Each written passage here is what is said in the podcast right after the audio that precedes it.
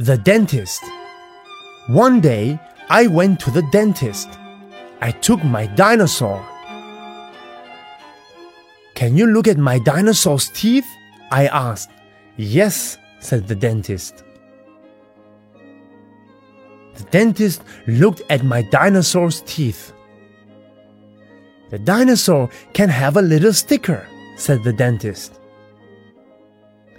Can you look at my teeth? I asked. Yes, said the dentist. The dentist looked at my teeth. Can I have a little sticker? I asked. No, said the dentist. You can have a big sticker.